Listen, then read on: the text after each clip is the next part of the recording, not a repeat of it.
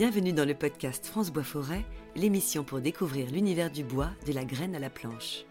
Dans cette nouvelle série d'émissions consacrée à la filière bois, nous abordons aujourd'hui le sujet des matériaux biosourcés dans le bâtiment et tout particulièrement le bois. Issu de la biomasse, le bois est le matériau biosourcé par excellence. Il combine plusieurs avantages. Avoir une faible empreinte carbone, contribuer à réduire les émissions de gaz à effet de serre, mais être aussi facilement renouvelable. Avec l'adoption de la RE 2020, l'utilisation de ce matériau biosourcé est désormais soumise à une normalisation FDES qui analyse le cycle de vie des matériaux. Cela permet de quantifier précisément l'empreinte carbone de nos constructions. Pour évoquer ces outils de normalisation, c'est-à-dire ce qui est analysé et pris en considération dans les calculs, nous écoutons trois invités experts en la matière. Jérôme Martinez, responsable de Label Bois de France, Gérard Deroubet, responsable de l'équipe environnement au sein de l'Institut technologique FCBA, et enfin Ambre Leferrec, responsable du pôle seconde transformation et suivi de la normalisation à la Fédération nationale du bois.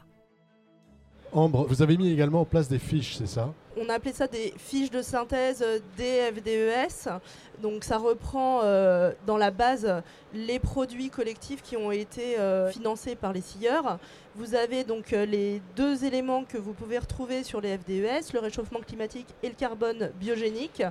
Mais en plus de ça, on a ajouté le calcul avec la réglementation environnementale, donc comme je disais, ACV dynamique. Donc c'est pour ça qu'on n'a pas tout à fait les mêmes résultats comme vous le constatez.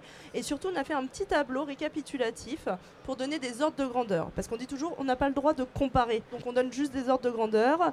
Et on a pris donc en bois français, le bardage en bois, tout type est d'origine, hein, comme disait euh, Gérard, mais aussi en acier, en béton, en zinc. Et on voit que dans les résultats, bah, on est négatif quand on utilise du bois. Donc ça veut dire que vous allez euh, pouvoir réduire votre IC construction. Donc l'IC construction, c'est l'indicateur en fait, euh, carbone. Hein. Voilà, carbone. Et je dirais même plus, il faut le quantifier. Tous les éléments que vous avez dans le bâtiment pour donner un résultat et vous avez des seuils à ne pas dépasser. Donc voilà, quand on voit ça, bah faut pas oublier que on n'est pas obligé de faire un bâtiment tout en bois. La mixité, ça existe et je pense qu'on va y arriver de plus en plus euh, de nos jours.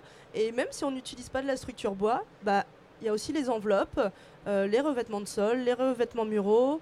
Donc, euh, donc voilà. C'est tout l'intérêt du label Bois de France, c'est justement d'apporter une garantie sur ça, sur le fait que les chiffres qu'a calculé la FNB avec le bureau d'études, donc les chiffres qui sont dans la FDES Bois de France, vous pouvez le, garantir en étant une entreprise labellisée Bois de France en disant bah voilà, les bois que je fournis, les produits que je fournis, ils sont bien en effet en bois issu de forêt française et transformés en France, donc ils correspondent bien au scénario des FDES Bois de France. Et donc les deux outils se, se répondent finalement, sont complémentaires. D'un côté, vous avez le calcul et de l'autre côté, vous avez la garantie que le bois que vous utilisez correspond bien à ce calcul. On peut peut-être aller plus loin plus tard avec euh, tout ce qui est éco-conception. Donc là, ça sera plus pour les constructeurs, la mise en œuvre. Mais voilà, les, produits euh, éco-conçus permettront, je l'espère, d'avoir une réutilisation ou un réemploi plus aisé une fois qu'on déconstruit un bâtiment. Juste rebondir sur le propos de d'Ambre pour dire qu'effectivement la filière travaille sur son empreinte carbone et ne se satisfait pas de cette position favorable que intrinsèquement le, bois donne aux produits bois construction, hein, qui est son caractère renouvelable et, et, atout de lutte contre le changement climatique.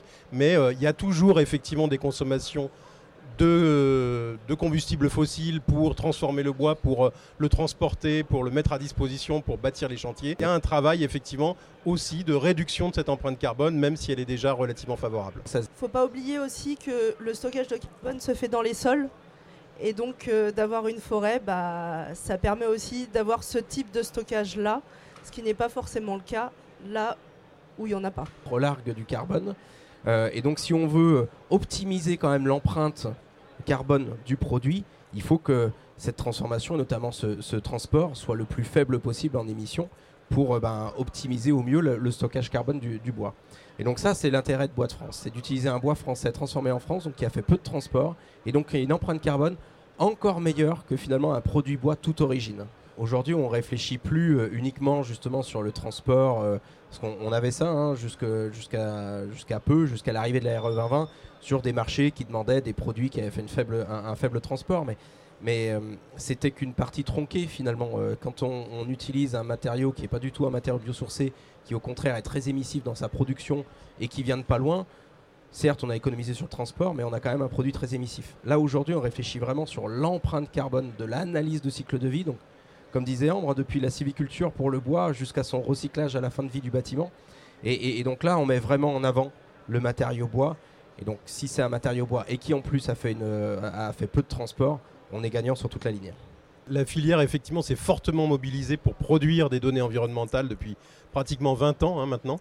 Euh, et on a effectivement plus d'une centaine de FDES dites collectives.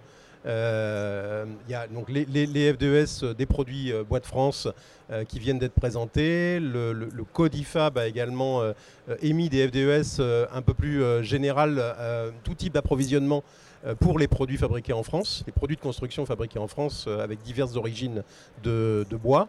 Euh, et un configurateur également qui s'appelle DE Bois et qui permet de, les, spécifier. Donc voilà, effectivement, sur, sur l'analyse de cycle de vie, peut-être un élément à ajouter.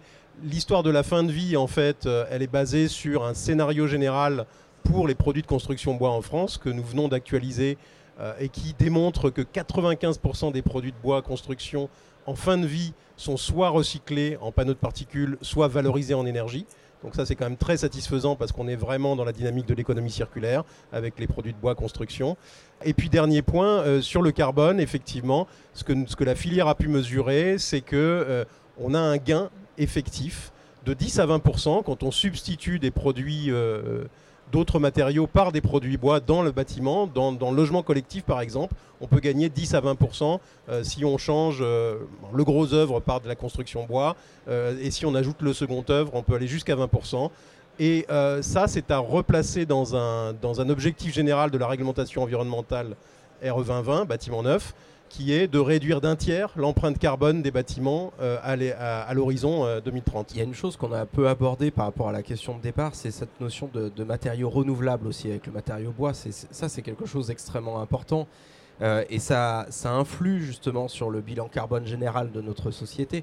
C'est plus on va utiliser de matériaux bois, plus on va gérer la forêt, plus on aura une forêt qui sera dynamique, dans lequel on va extraire le bois et stocker le carbone dans les bâtiments et dans lequel on va dynamiser bah, le renouvellement de la forêt et donc la captation carbone. Plus on utilise du bois et plus on a un matériau biosourcé finalement.